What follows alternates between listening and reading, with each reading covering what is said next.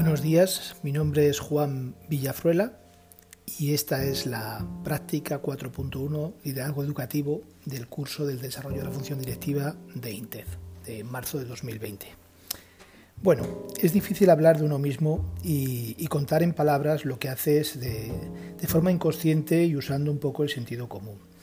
Eh, no se trata de realizar actos de fe, sino de estar íntimamente eh, persuadido de que los cambios que vas a realizar con el proyecto o el plan de dirección que presentas eh, va a ser positivo para los compañeros y para el propio centro. Eh, por tanto, presento mi candidatura al cargo directivo, obviamente acompañado de un equipo de siete personas eh, para coordinarles y dirigirles en este cambio.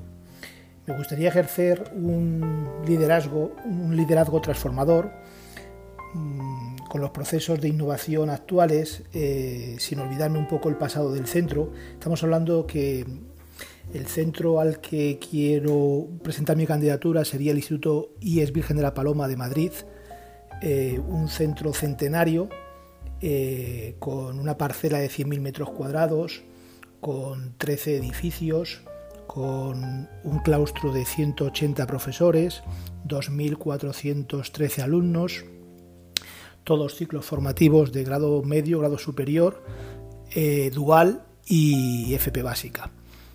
Eh, por tanto, estamos hablando con un personal de servicios de 37 personas en el centro. Es un centro de los más grandes eh, de la Comunidad de Madrid y no sé si en el ranking de los 10 más grandes de, de España. me gustaría también ese, ejercer ese liderazgo un poco distribuido eh, conociendo eh, el colectivo al que pertenezco. Yo llevo más de 10 años como profesor definitivo en el Instituto Virgen de la Paloma.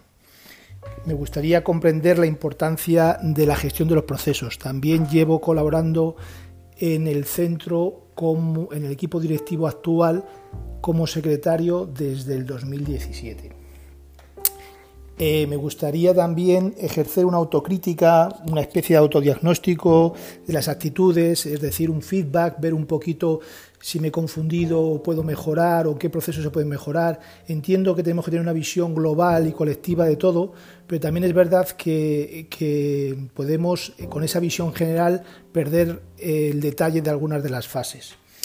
Me gustaría también... Mm, hablaros de los cinco ámbitos un poco donde me gustaría eh, hacer hincapié en ese cambio eh, que propongo con el equipo que voy a formar para el centro. Respecto a los recursos humanos, me gustaría promover y apoyar entre mis compañeros una actitud, vamos a decirlo así, un poco proactiva ante este cambio y esta innovación que surge, unas veces directa y otras veces indirectamente a nosotros motivarles eh, y hacerles un poco que se impliquen en, las actividades que se hagan en el centro. Eh, todo tipo de proyectos, eh, ya sea de comunicación interpersonal, general, un poco dar de conocer al centro. Muchas veces se está haciendo muchísimo tipo de actividades a nivel departamental que después se desconoce a nivel general. Eh, hacer un poco más eh, transparente las decisiones que se hagan, la toma de decisiones y compartir mediante un cronograma con tiempos y todo ese plan o ese proyecto que tenemos de dirección. Eh, también de alguna manera fomentar e informar y hacerles conocer las nuevas tendencias que hay en España y en Europa sobre la aplicación de políticas educativas e implantaciones de proyectos, ya sean a través de movilizaciones de profesores o becas Erasmus, eh, y de alguna manera que eh, fomentar que la participación y de alguna manera anticiparnos y ser proactivos al desarrollo de nuevos enfoques ante cualquier problema que vaya a surgir siempre en el ámbito educativo.